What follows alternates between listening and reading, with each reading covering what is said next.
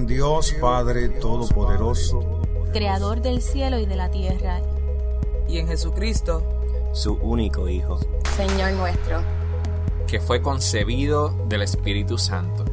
Nació de la Virgen María. Padeció bajo el poder de Poncio Pilato. Fue crucificado, muerto y sepultado.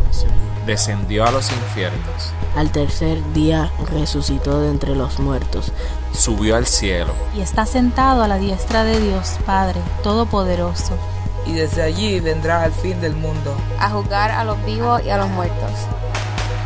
Creo en el Espíritu Santo, La Santa Iglesia Universal. La comunión de los santos. El perdón de los pecados. la resurrección de la carne, y la vida perdurable.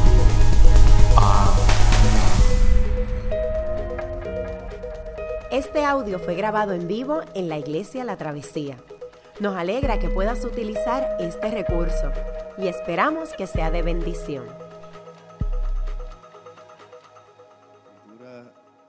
que sirve de base para la predicación de esta mañana se encuentra en la carta a los Gálatas, capítulo 6, versos del 11 al 14. Y reza así la palabra del Señor. Mirad con cuán grandes letras os escribo de mi propia mano. Todos los que quieren agradar en la carne, estos obligan a que os circuncidéis, solamente para no padecer persecución a causa de la cruz de Cristo porque ni aun los mismos que se circuncidan guardan la ley, pero quieren que vosotros os circuncidéis para gloriarse en vuestra carne. Pero lejos esté de mí gloriarme, sino en la cruz de nuestro Señor Jesucristo, por quien el mundo me es crucificado a mí y yo al mundo. Mi nombre es José Elías, eh, soy el interno en la travesía. Eso significa que mientras estudio teología, trabajo como parte del staff de, la iglesia en una especie de práctica en la que se me expone a distintas áreas eh, ministeriales.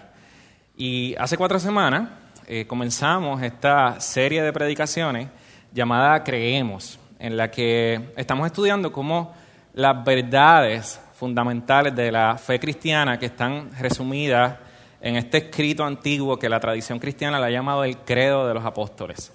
Eh, como Ronnie dijo hace dos semanas, eh, si te criaste en una tradición litúrgica, como la tradición católica o luterana, tal vez te sientas bien cómodo con esto. Pero si te criaste en una tradición más bautista o pentecostal, como es mi caso, tal vez te parezca un poco más raro hablar de un credo, y siempre queremos hacer claro que nosotros como iglesia no creemos en conjuros, no creemos en mantras, no creemos en que porque resides una cosa muchas veces te vas a convertir en un cristiano. Tú necesitas genuinamente arrepentirte y aceptar el señorío de Cristo sobre cada área de tu vida. Bien podemos ser como los fariseos que repetían cosas pero no, no vivían lo que, lo que decían. Eh, también Tampoco creemos en que este credo tiene autoridad en sí mismo. Nosotros creemos que la autoridad que tienen sus declaraciones se desprenden de la autoridad que tiene la palabra de Dios en sí misma. Y habiendo dicho lo que no creemos, sí creemos que los cristianos modernos hemos pasado por alto la importancia de las doctrinas fundamentales de la palabra de Dios que confesaba la iglesia del primer siglo. Así que de alguna forma nosotros queremos ser una iglesia que confiesa eh, enseñanzas fundamentales y que los cristianos de nuestra iglesia estamos preparados realmente para decir, esto es lo que los cristianos siempre hemos creído. Precisamente este credo de los apóstoles es un tipo de declaración que repetían los cristianos de los primeros siglos de la iglesia, antes del concilio de Toledo, antes del concilio de Constantinopla. Eh, es algo que, que se usaba en la iglesia, los primeros cristianos, en respuesta a falsas enseñanzas que estaban atacando precisamente a la iglesia sobre la naturaleza de Dios, sobre la resurrección, sobre el nacimiento virginal de Jesús. Así que esto no es solamente porque decimos, ay, queremos decir un resumen de cosas bonitas. Al, al decir esto se están planteando unos statements que, que estaban siendo atacados para, para la iglesia. Ellos repetían en sus reuniones esto como un medio pedagógico para resumir las bases de sus creencias. Y el credo presenta un resumen condensado de aquellas verdades que, de la palabra de Dios que los cristianos consideramos sencillamente innegociable. Eh, dicho eso, la semana antipasada comenzamos a hablar sobre el credo, hablando sobre la naturaleza de Dios como Padre y único creador. La semana pasada hablamos sobre la naturaleza divina de Cristo, cuáles son las implicaciones de decir que Cristo es Hijo de Dios y Señor. Y esta semana vamos a, estudiar lo que es esta parte del credo que nos comienza diciendo, nació de la Virgen María. Nos vamos a centrar prácticamente en donde dice, padeció bajo el poder de Poncio Pilato, fue crucificado, muerto y sepultado. En este credo de los apóstoles, eh, los primeros cristianos intencionalmente mencionan a dos personajes aparte de Cristo. Estos son María y Poncio Pilato. Y. Eh, no se hace mención de los apóstoles, no se hace mención de otros personajes bíblicos importantes como sería Padre Abraham o Moisés, sino que intencionalmente se menciona a María y Poncio Pilato. Y es importante entender que cuando los primeros cristianos hablan sobre María y su estado virginal, al momento de quedar embarazada, no están elevando a María al lugar de, una deidad. Para, eso vino a pasar ya para el siglo VI, pero en este tiempo no, es ese tipo de adoración a María, no es lo que se está haciendo, se está queriendo decir. La adoración a María es lo que ocurre después. Cuando se menciona aquí a María, intencionalmente se está tratando de declarar la deidad de Cristo por medio, desde su nacimiento, de este evento sobrenatural, de que una mujer sea virgen y durante toda su etapa de gestación. Eh, y al hablar sobre Poncio Pilato, los cristianos están tratando de decir, haciendo un reclamo de la veracidad de Cristo como un personaje de la historia. Cuando declaramos que este hombre, llamado Jesús, murió bajo Poncio Pilato, estamos declarando que al mirar la historia de la humanidad, es verificable que en la Pascua del año 30, ocurrió un suceso, histórico del que todas las personas que vivieron en aquel tiempo, en aquella región, tuvieron conocimiento. Es como decir, cuando están diciendo el credo, unos años después, unos 200, 300 años después, la gente está diciendo, ¿recuerdas? Como ahora diríamos, como cuando alguien murió bajo, bajo Hitler, por ejemplo. La gente sabía de Poncio Pilato. Eh, y esto es importante para los cristianos porque esto nos distingue en cierta medida de otras creencias. Eh, por ejemplo, esto era algo bien imposible para los griegos al hablar sobre sus deidades. Eh, Zeus no era un personaje de la historia, Afrodita no era un personaje de la historia, son, son personajes de la mitología. Inclusive en el Buda del budismo eh, no es un personaje como tal de la historia. su fundador, que es Siddhartha Gautama, sí fue un personaje de la historia. Pero Buda básicamente representa un estado de iluminación. Y los primeros cristianos están reclamando, es imposible sacar a Jesús y su pasión de la historia. Y es, curioso porque en la forma poética, cuando tú escuchas canciones cristianas hoy en día o relatos, la forma poética en que muchas veces nosotros hablamos sobre la figura de Cristo, muchas veces corremos el riesgo de desligarla de la historia. Y no podemos hablar de Jesús como si fuera meramente una figura celestial que escoge un momento en la historia para venir al azar a un lugar donde cayó ahí, tipo Superman cuando cae de, Krypton, su planeta, y él cae ahí y comienza a enseñar historias bonitas y comienza a hablar de una cosa que él le llama la vida eterna. Y curiosamente, él trata de escandalizar a los líderes políticos para que lo maten y así lograr perdonar los pecados por un Dios vengativo y molesto que estaba enojado con la humanidad. Hablar de un Jesús así no es hablar lo que los primeros cristianos estaban hablando cuando dicen murió bajo Poncio Pilato. Eh, eso es hablar de un Jesús desconectado de la historia. Y este es el tipo de falsas nociones que los primeros cristianos querían proteger a la iglesia. Eh, tenemos que ver que la muerte de Jesús responde a un contexto de todo su ministerio y entender cómo su ministerio se relaciona con todos los que profetas de aquella región estaban hablando por tiempo, de una revelación especial de Dios que estaba ocurriendo desde el libro de Génesis, desde tiempo antes. Jesús nació en una sociedad palestina romana bajo una circunstancia sociopolítica bien particular. El pueblo judío había sido conquistado y gobernado por los reinos de Asiria, de Babilonia, de Persia, de Grecia, los Ptolomeos, los Seleucidas, los romanos. Y Jesús llega en este, en este tiempo. Y es por eso que cuando Simeón en Lucas 2 aparece este hombre que están yendo a presentar a Jesús en el templo y coge este viejito que se llama Simeón y, y de momento quiere tomar a Jesús y comienza a decirle a los papás de Jesús unas cosas bien raras. Comienza a decir, este niño es el consuelo de Israel. Eso no es un Jesús como el que muchas veces nosotros hablamos. Este es un Jesús que tenía unas implicaciones políticas para el pueblo de Israel. Tenía unas implicaciones serias, lo que este, este Simeón está diciendo. Eh, cuando, es por eso que cuando muere Jesús están estas personas que son los caminantes de, de Maús, como se refieren en este pasaje, y ellos están desilusionados por la muerte de este Jesús. Y ellos, ellos comienzan a hablar y dicen, nosotros esperábamos que Él restaurara el reino de Israel. Nosotros esperábamos que Él redimiera a Israel. Estamos hablando de un contexto, muchas veces separado del contexto en el que nosotros hablamos de Jesús. Los judíos estaban esperando que se volvieran a formar las doce tribus de Israel, que por fin se acabara el exilio del pueblo de Dios cuando esto pasara, que Dios renovara su pacto con Israel, que reconstruyera el nuevo templo, que el Señor volviera a reinar en Sión, que se derrotaran todos los reinos paganos que los habían atacado. Y cuando llega Jesús, ejerce su ministerio, muere y increíblemente resucita en este contexto. Así que la muerte de este Cristo, que es Dios hecho hombre, viene a ser el medio por el que Dios perdona a Israel, derrota al diablo, renueva su pacto y nos incluye a nosotros, gente de todo el mundo, en los planes de salvación de Dios. Yo, quizás es bien difícil captar todo esto. Quizás tú estás, es la primera vez que vienes o, has venido poco y no entiendes bien todo el contexto de que muchas veces los cristianos hablamos, pero realmente solamente basta con decir, esto es mucho más amplio de lo que muchas veces los cristianos decimos sobre Jesús.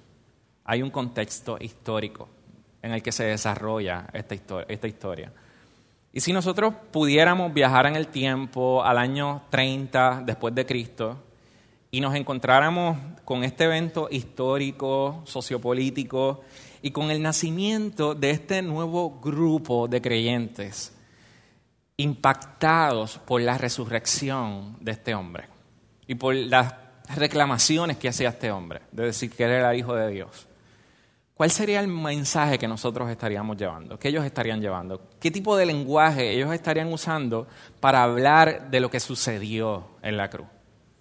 con todo esto, esto en mente, yo quiero que exploremos tres cosas. Número uno, la importancia de entender la posición de privilegio que tenía la cruz para la iglesia. Número dos, ¿cómo sabemos si hemos entendido la cruz? ¿Qué tipo de, sabor nos debe dejar la cruz? ¿Qué tipo de emoción? ¿Qué tipo de, ¿Cuál debe ser ese tipo de cosa que provoca la cruz en, los, cristianos?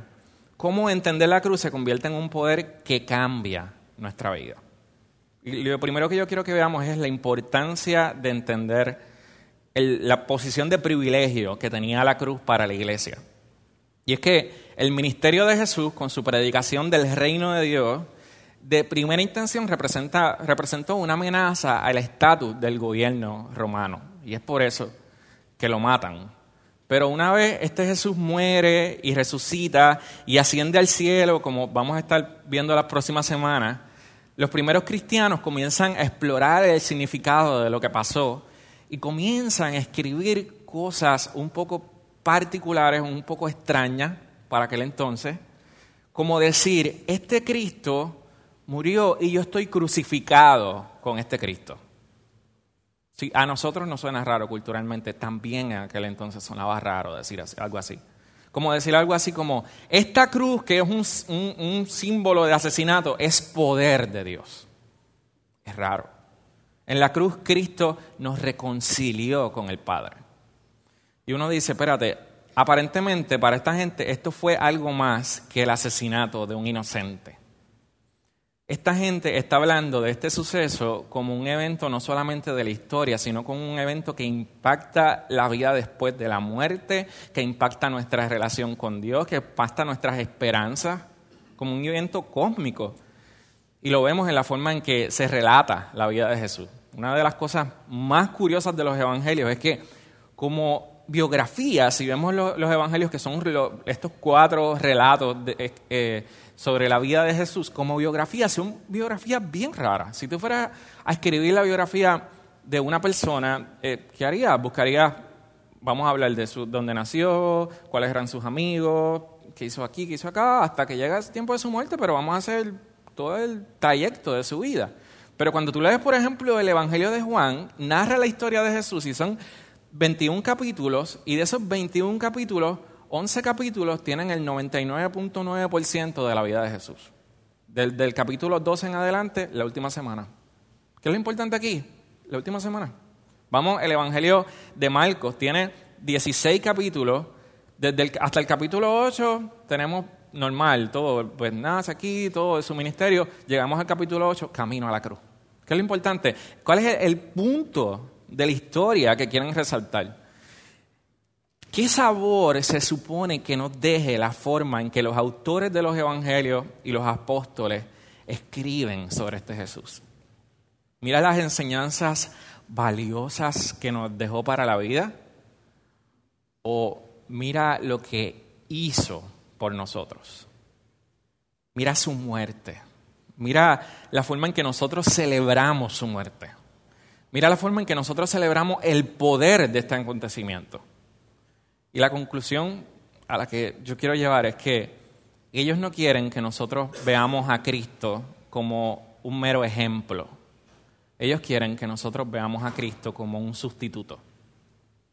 Aquel ser humano que vino y vivió la vida que nosotros no podemos vivir y sufrió la muerte que nosotros debimos haber padecido. Eso es lo que está en juego aquí. ¿Y cómo sabemos si hemos entendido la cruz?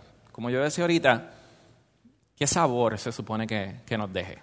No sé si es como cuando alguien te dice, eh, yo probé esta, esta comida y me supo salada. Y tú dices, no, es que es dulce. No, es que me supo salada. No, es dulce, porque es, dulce. Sí, sí es, si es un dulce, esta comida se supone que es, un postre y es dulce, tú no me puedes decir que está salado. Tú no comiste eso o tienes un problema en tu paladar. Asimismo, ¿qué tipo de sabor se supone que nos provoque la cruz? ¿Cómo, qué, qué, nos dice que la hemos entendido? Y quizás una prédica como esta no nos da para tratar con todas las implicaciones de la cruz, eh, pero uno de los pasajes más reveladores es el pasaje que Gelson leyó al principio, en el que eh, Pablo escribe yo me glorío en la cruz. Yo me vanaglorio en la cruz de Cristo. Y el contexto de este pasaje es una carta escrita a una de las primeras iglesias, es inclusive la primera, el primer escrito de la iglesia. Antes de que se escriban los evangelios, este es el escrito más antiguo que se tiene conocimiento eh, de, la, de la iglesia. Y el contexto de esta carta es escrito a la iglesia de los, de los Gálatas, en la que ha habido, hay nuevos cristianos, pero también hay una maestros judaizantes, y voy a explicar ahorita lo que es eso, contra los que Pablo está argumentando en toda la carta, porque están enseñando algo distinto a lo que él le había enseñado a esta, le había enseñado a esta primera iglesia. Y él, Pablo, hablando sobre estos maestros que le habían enseñado a los Gálatas, escribe y dice, ya acabando la carta, dice, mirad con cuán grandes letras os escribo de mi propia mano yo quiero que si miren algo, miren que yo estoy escribiendo esto en bold y que estoy escribiendo esto bien grande para que ustedes lo vean. Todos los que quieren agradar en la carne, estos os obligan a que os circuncidéis, solamente para no padecer persecución por causa de la cruz. Porque ni aun los mismos que se circuncidan guardan la ley. Y para entender este tema siempre es necesario entender el contexto y es que en el Antiguo Testamento esto de la circuncisión era visto como una acción sacramental para el pueblo judío. El ser circuncidado eh, implicaba ser parte del pueblo de Dios y que estabas en un buen estado para con Dios. Así que para la identidad nacional de un judío esto era una cosa bien seria y bien importante. Pero ahora cuando comienza la iglesia, que está compuesta por judíos y gente que no son judías, que son personas de otras nacionalidades aparte de la judía, estos falsos maestros comienzan a enseñar a la iglesia diciendo que todos, para estar en buen estado para con Dios, debían circuncidarse. Y Pablo sigue diciendo en el verso 13, pero quieren que vosotros os circuncidéis para gloriarse en vuestra carne, pero lejos esté de mí gloriarme, sino en la cruz. Y lo que vemos es que ellos están hablando de circuncisión de una manera que da a entender que la cruz es completamente innecesaria. Porque hay algo más importante que la cruz y es ser circuncidado. Y Pablo está que hierve y les dice, ellos se glorían en la carne. ¿Saben que yo me voy a gloriar en la cruz de Cristo? Y les dice en el verso 15, porque en Cristo Jesús, en Cristo Jesús ni la incircuncisión vale nada, ni la, ni la circuncisión vale nada, ni la incircuncisión, sino que la nueva creación. Hay un estudioso de, del Nuevo Testamento que se llama N.T. Wright y él hablando sobre este pasaje escribe, con la cruz de Jesús nace una nueva era y se promete un nuevo mundo. Entonces Pablo está diciendo, ¿cómo puede alguien que vislumbra a Jesús como el Mesías crucificado querer seguirse aferrando a los valores, las marcas de identidad y la forma del mundo que ya ha sido declarado muerto en la cruz? No solo eso, sino que ellos están queriendo decir que tú puedes tener paz con Dios por seguir ciertos códigos morales que te hacen ser una buena persona. Y tú puedes ser una buena persona y eso es lo que te da tener paz con Dios. Cristo murió y nos puede servir como un ejemplo de que nosotros también podemos sacrificarnos así, pero no veían a Cristo como un sustituto, sino que veían a Cristo como un ejemplo. Y Pablo decía, ¿saben qué? Jesús ya hizo eso en la cruz. Él es nuestro sustituto y yo voy a gloriarme en eso que Él hizo. No se trata de que yo esté circuncidado, no se trata de que yo sea una buena persona, no se trata de que yo haga buenas acciones. Mi paz para con Dios la compró Él. Él es mi sustituto. Eso es lo revolucionario de lo que está pasando, a ti, de lo que está pasando aquí. Lo otro es que ellos están invirtiendo el orden de la ecuación. Pablo le está diciendo a los Gálatas, mira, este, este es el orden correcto. Tú crees en lo que Jesús hizo en la cruz, eh, tú eres perdonado y eres salvo.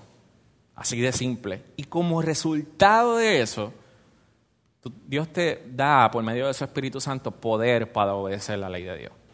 Y estos maestros están diciendo, esto es distinto, tú crees en el Señor, tú obedeces y como resultado, entonces eres salvo. Y Pablo decía, ¿tú crees? Eres salvo y como resultado obedeces. Y los falsos maestros están diciendo, tú crees o obedeces y como resultado eres salvo. Y Pablo está diciendo, precisamente esta es la buena, esta es la buena noticia de la cruz, que tan pronto tú crees, tú eres aceptado y tú no tienes que esperar a ser una buena persona para ser aceptado por Dios. Jesús vino y vivió la vida que tú debiste haber vivido y padeció el castigo que nosotros debíamos haber padecido por el pecado para que nosotros pudiéramos tener paz con Dios por medio de Él. Por lo que Jesús logró, ya tú has sido aceptado, ya tú has sido salvado y porque eres recibido por Dios, porque has sido adoptado, el Espíritu de Dios viene a tu vida y te da poder para obedecer. No es que las obras no sean importantes, es que ya Él cumplió nuestra salvación. Ya nosotros somos aceptados y entonces tenemos el poder para obedecer.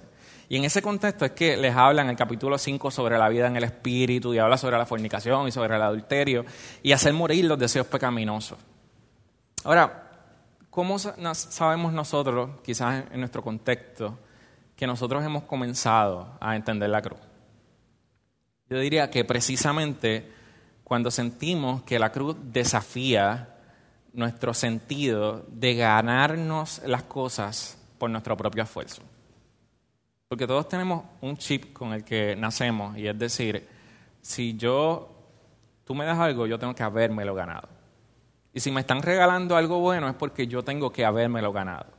Y de esa misma forma, cuando viene el Evangelio y nos dice, Esto no se trata de tu obra, esto no se trata de lo bueno que tú seas, esto se trata de que Jesús hizo esto por ti y pagó un precio que tú no, de, tú no puedes haber pagado nunca. Esto se trata de que el cielo es tan caro que Dios sencillamente decide regalarlo por medio de Cristo. Es revolucionario para nosotros y nos causa incomodidad. Precisamente cuando sentimos que desafía nuestro sentido de ganarnos las cosas por nuestro propio esfuerzo. ¿Por qué? Porque la cruz es absurda, la cruz es, escandaliza, la cruz es inaudita. Jesús dice en Mateo 11, bienaventurado aquel que no haya tropiezo en mí. Es decir, el mensaje de la cruz es como un, un, dulce o una fruta que lo comes y por fuera es bien agrio. Y cuando tú lo pruebas por fuera, tú dices, es que es difícil para mí tener esto, pero cuando vas dentro de él es dulce a nuestro paladar. Es decir, es imposible experimentar la dulzura de la cruz si nunca nos chocamos de cabeza con lo ofensiva que resulta. John Stott dice que la cruz es, el monumento más grande a nuestra impotencia y a nuestra maldad. Ahora, ¿qué, tiene la, la cruz que nos hace sentir impotentes? ¿Qué tiene la cruz que nos hace sentir que entonces nosotros somos malos? Imagínate esto, si tu casa se está quemando y tu familia estaba dentro de la casa, logras sacar a tu familia, logras sacar de tu casa las pertenencias más importantes y estás frente a tu casa a ver algunas pertenencias tuyas quemarse, pero tu familia está a salvo y viene tu vecino y viene corriendo y te dice, yo te voy a demostrar cuánto te amo. Y se va corriendo a la casa ¡ah! a tratar de salvar alguna de tus cosas y se muere. ¿Qué tú dirías de tu vecino? Tú dirías, qué, qué lindo lo que hizo por mí. Tú dirías, mi vecino es estúpido. Esto no tiene ningún sentido. Pero si tu casa se está quemando y tu vecino y tus hijos están dentro de tu casa y tienes dos de tus hijos en un cuarto y los bomberos te dicen, mira, no podemos hacer nada, no podemos rescatarlo, y tu vecino te dice, yo te voy a demostrar cuánto te amo. Y viene y se mete a la casa y salva a tu hijo y hace lo que tú no tuviste valor para hacer ni los bomberos pudieron hacer. Tu vecino no es un estúpido. Quizás tú te sentirías que tú eres el que es estúpido porque no tuvo el valor para hacer eso que alguien tenga que morir voluntariamente por ti para salvarte es repugnante. A menos que no haya otra forma en que nosotros podamos ser salvos. A menos que no podamos ser salvos por nosotros mismos. Y es que la Biblia tiene este lenguaje bien particular y dice que nosotros estamos perdidos. Que aún nuestras mejores obras son como un plato, un trapo sucio ante Dios. Que aunque nosotros pensamos que lo estamos haciendo bien y que ahora yo estoy haciendo las cosas, arreglando mi vida, mira, ante Dios, el problema no es quién tú seas, el problema es quién es este Dios. El problema es con qué Dios no queremos relacionar que es tan santo y tan perfecto. Y tiene una categoría y es decir que nosotros estamos perdidos. Y la cruz es escandalosa porque derrumba nuestros esquemas de autosalvación y de orgullo propio. La cruz nos ofende porque le dice a la gente buena que se ha esforzado toda su vida por ser buenos hijos y por ser buenos padres, que ellos están en el mismo lugar que aquellos que han abandonado a sus padres y han, abandonado a sus hijos. La cruz nos ofende porque le dice a la gente que se ha guardado su corazón para su pareja y se ha guardado sexualmente para su pareja, que ellos están al mismo nivel de aquellos que ceden una y otra vez a las tentaciones sexuales. La cruz nos ofende porque le dice a aquellos que han pagado, su planilla y han sido honestos con su dinero que ellos están al mismo nivel que cualquier anaudi de la vida. La cruz nos ofende porque nos pone a todos en el mismo lugar y nos dice que todos necesitamos la cruz para ser salvos. Romanos 3 dice, esta justicia de Dios nos llega por medio de la fe en Jesucristo para todos los que creen en Él, porque no hay diferencia. La cruz significa que todos somos iguales ante Dios.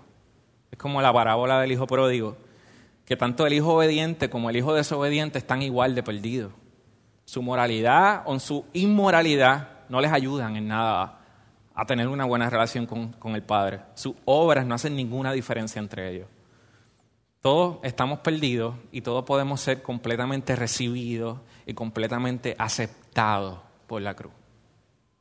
En ese sentido, no hay religión en el mundo que tenga un mensaje más inclusivo que ese. Más exclusivo en alguna medida y más inclusivo también.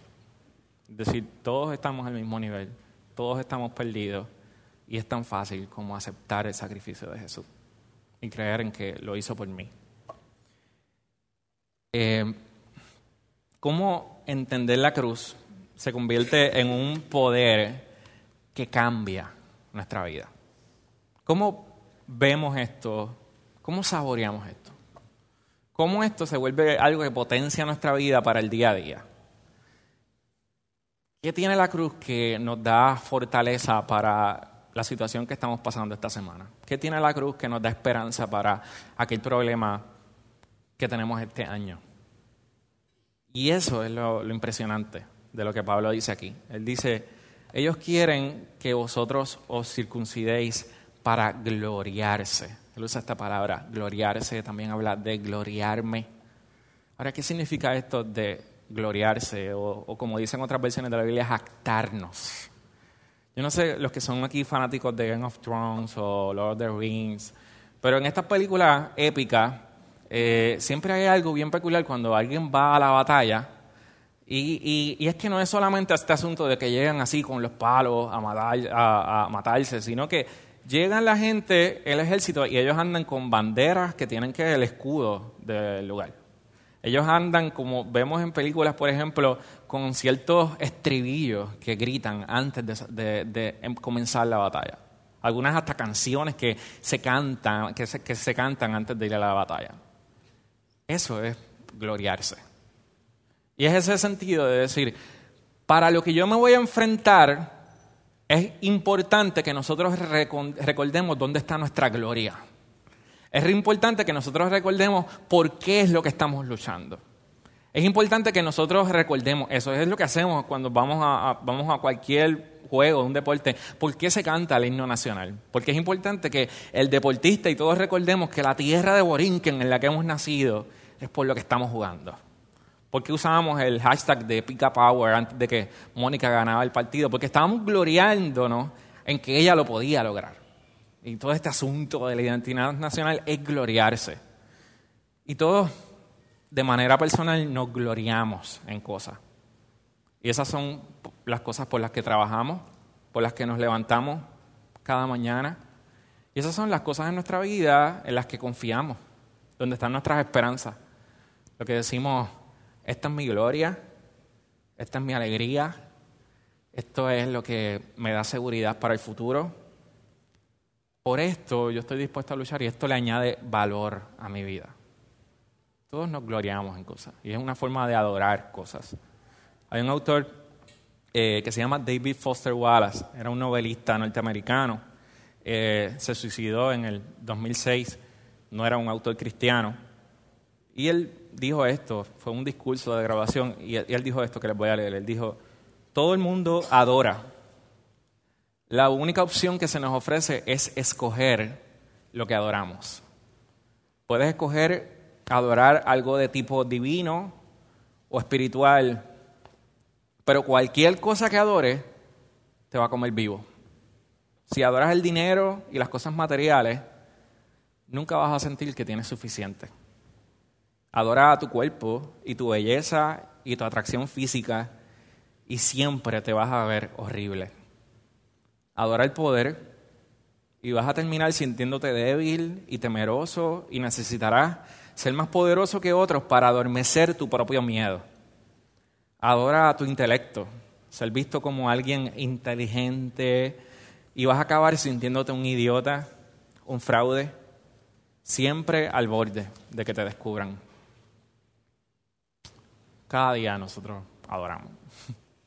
Cada una de estas cosas son cosas que yo digo, Ah, yo adoro. ¿Y por qué? Porque somos, somos creados para adorar. Eh, lo que hace distinto nuestra vida es que escogemos como el sujeto de nuestra adoración.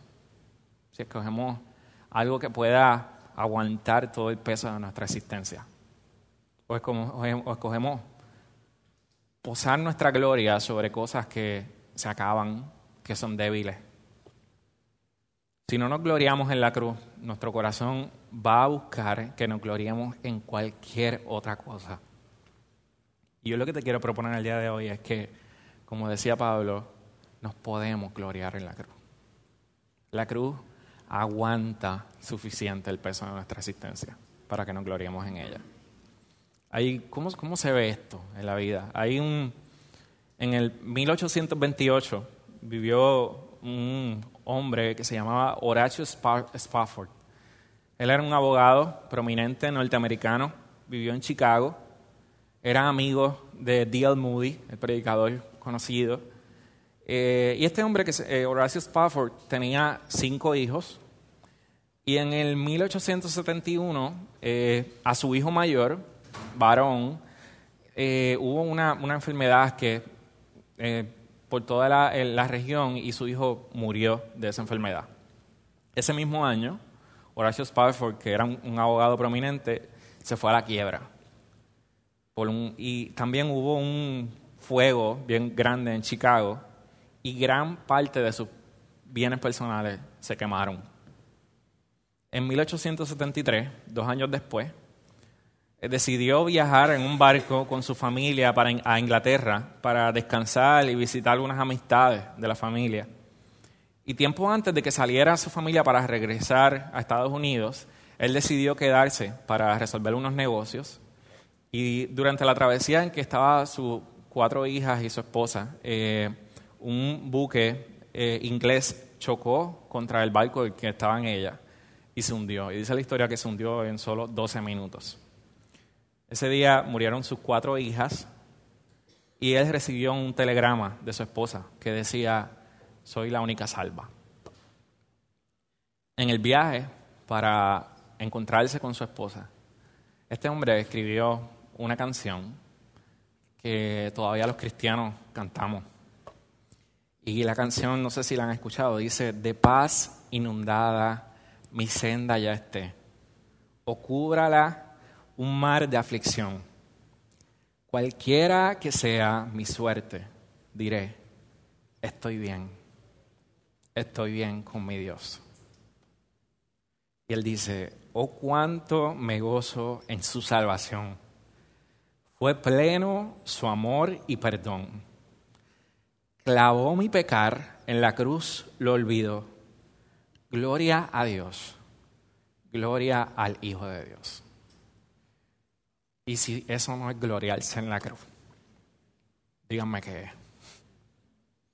Si eso no es no tener dónde poner nuestros pies y decir, en la cruz aguanta todas las esperanzas de mi vida. Este regalo, esto que Él hizo por mí que yo no pude haber hecho, es suficiente. Es suficiente para que aguante mis esperanzas, para refugiarme en Él, para confiar en Él. Podemos poner nuestras esperanzas en la cruz. Esa es la invitación en el día de hoy. Vamos a orar. Padre, te rogamos que nos ayudes a entender tu cruz. Es tan grande, es tan compleja. Ayúdanos, Señor, a pasar de la ofensa de la cruz de sentir que, no podemos ser salvos por nuestras obras, a la dulzura de la cruz, Señor. Que podamos gloriarnos en ella y que ejerza su poder sobre nuestras vidas, Señor. Haciéndonos más santos, Señor. Y capacitándonos para obedecer tu palabra, Señor, y tu ley. Te damos gracias por tu santa y bendita palabra, Señor, que podamos crecer en ella. Ayúdanos a entenderla y vivirla, Señor. Oramos esto en el nombre de Jesús, nuestro Señor. Amén. Qué bueno que pudiste escuchar esta grabación. ¿Qué tal si la compartes con otros? Recuerda que hay muchos más recursos en nuestra página latravesía.org, donde también puedes realizar un donativo. Dios te bendiga.